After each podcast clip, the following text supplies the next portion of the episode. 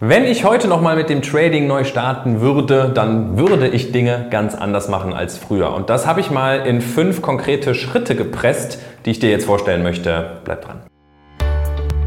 Willkommen zu einer neuen Episode von Trading Freaks. Hier bekommst du tägliche Trading-Tipps und das nötige Fachwissen für deinen Weg zum erfolgreichen Trader.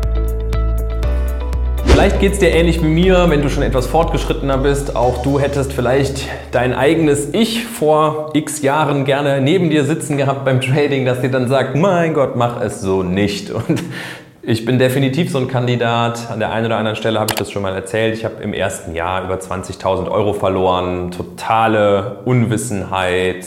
Also Fachwissen hat nicht gestimmt.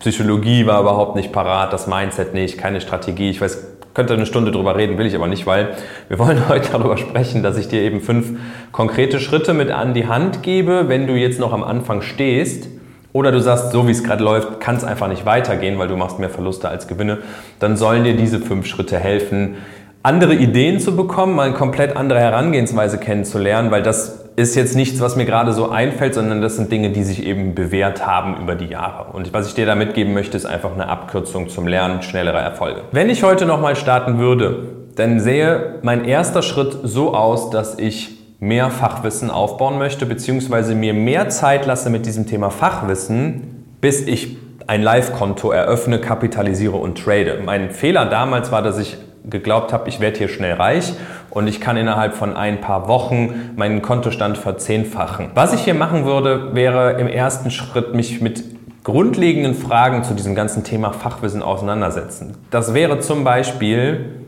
wie kommt ein Kurs zustande? Welche Assets kann ich überhaupt handeln? Was ist Liquidität? Welche Marktteilnehmer sind da eigentlich täglich dabei?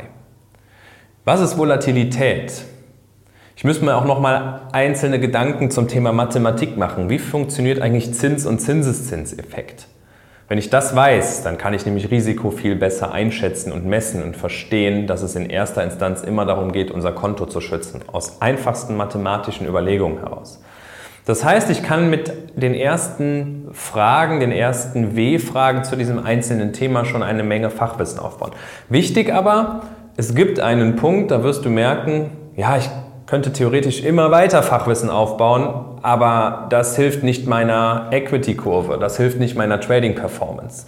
Ich möchte dich also einerseits dazu ermutigen, dir mehr Zeit zu lassen, zu Beginn Fachwissen aufzubauen, Marktzusammenhänge zu verstehen und auf der anderen Seite dir gleichzeitig aber zu sagen, werd da jetzt kein Fachidiot in jeder Nische, zu jedem Asset, zu jeder Trading-Strategie. Es wird einen Punkt geben, wo man sagen kann, dein Fachwissen ist absolut ausreichend, um jetzt nachhaltig profitabel zu werden.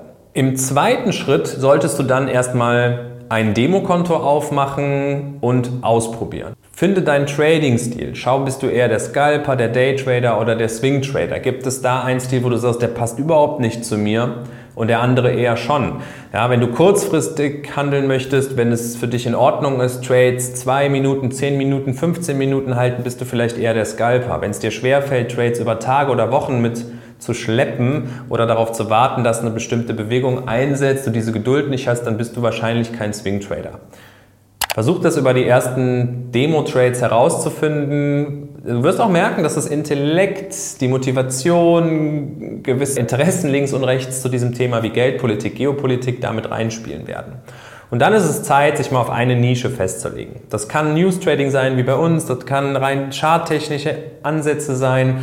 Da kannst du wirklich einfach mal sagen, so, ich versuche es jetzt einfach mal in diesem ersten Segment. Warum Demokonto? Da kannst du nichts kaputt machen, du kannst es aber unter realen Bedingungen üben und es ist wichtig, erstmal dieses Setting, diese Infrastruktur, die Abwicklung einer Order, alles ein paar Mal gemacht zu haben, weil da können und werden Fehler passieren. Es wäre halt schade, wenn das dein echtes Geld ist. Was auch noch zu diesem zweiten Schritt gehört, ist dieses Erstellen eines ersten Regelwerks. Was wir im Trading erreichen müssen, ist eine Art Checkliste zu haben, eine Strategie. Und das ist dann, ich sage immer, Robotermodus. Deine Aufgabe als Traderin oder Trader ist es, jeden Tag exakt einfach diese Checkliste abzuarbeiten. Und nicht noch, oh, hier könnte ja jetzt was entstehen, oh, Gold sieht aber auch interessant aus, ah, ist eigentlich eine ganz andere Zeiteinheit, aber da kann ich mich jetzt auch austoben. Nein. Versuch ruhig schon in diesem zweiten Schritt, in dieser ersten Demophase, ein Regelwerk mit klaren Einstiegs- und Ausstiegsregeln zu definieren. Das ist erstmal aus einer These heraus, aus einer Beobachtung, vielleicht etwas, was du bei einem anderen Trader oder bei uns gesehen hast und dann für ein Journal dazu. Mach dir diese Arbeit, ja? Den Trade auch zu dokumentieren, einen Screenshot zu machen, das abzuspeichern und zu schauen, okay, wie habe ich mich verhalten, was ist am langen Ende auch dabei rumgekommen. Im Schritt 3 kannst du dir mal so eine erste Challenge setzen. Eine 30-Tage-Challenge. Ja, Challenge übersetzt heißt Herausforderung. Ich finde den Begriff gar nicht mal so cool. Der wird in der Prop-Trading-Szene relativ häufig benutzt. Wo ich dich da aber hinkriegen möchte, ist der Fakt, dass du dir aus dem Schritt 2 mit diesem ersten Regelwerk und vielleicht ersten soliden Ergebnissen im Schritt 3 mehr Gedanken über Zielkriterien machst. Und ich möchte nicht, dass du dir das Ziel setzt, ich muss jetzt 50 Euro am Tag machen. Diese festen Eurobeträge pro Tag sind der absolute Kontokiller. Gibt es ein anderes Video zu, werde ich verlinken, warum ich das nicht mag.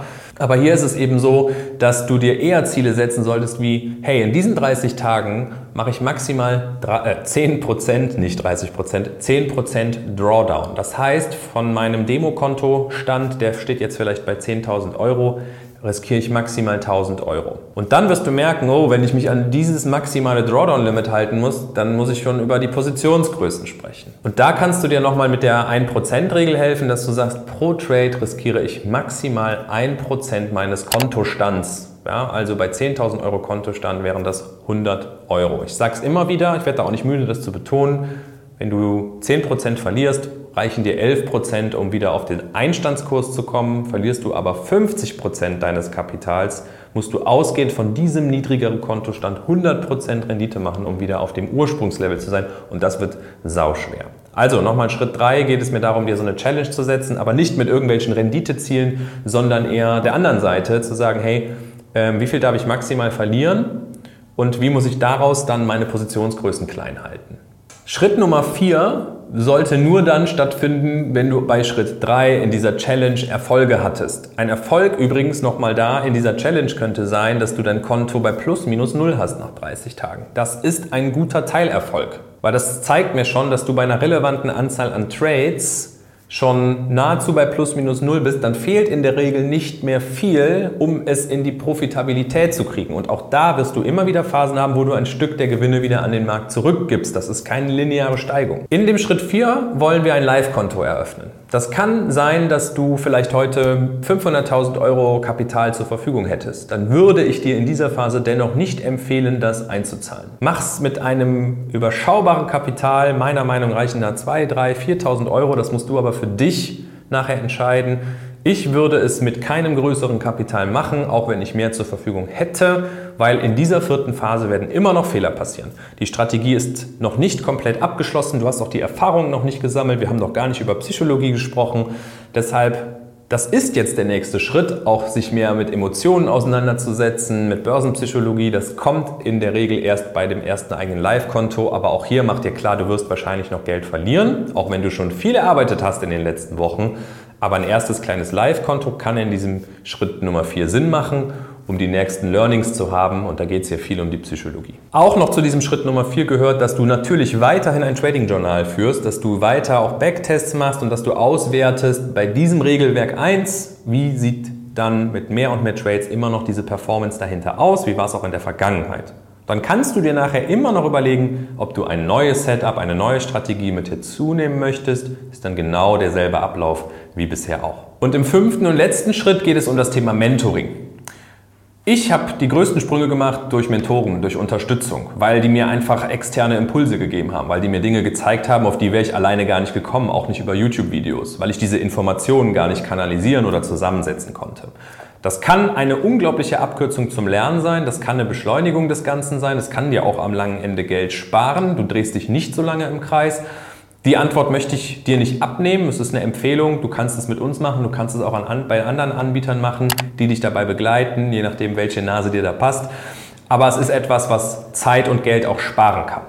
Das heißt, nach diesem Video nimm dir die Zeit, mal deine eigene Situation zu überblicken, wie bist du aufgestellt, bist du damit zufrieden, ja oder nein. Du kannst es mal mit dieser, diesem vier Schritte oder fünf Schritte Weg probieren, auch mit so einer ersten Challenge. Aber wenn du selber sagst, hey, ich brauche da Hilfe, ich komme alleine nicht weiter, dann nutzt die Möglichkeit, schau bei uns vorbei. Unter dem Video findest du einen Link auch nochmal zu einem, zu einem Trader-Training dazu, was dir nochmal Informationen gibt, wie dann auch wirklich so eine Strategie aussehen kann. Und dann wünsche ich dir viel Erfolg dabei und bis zum nächsten Video.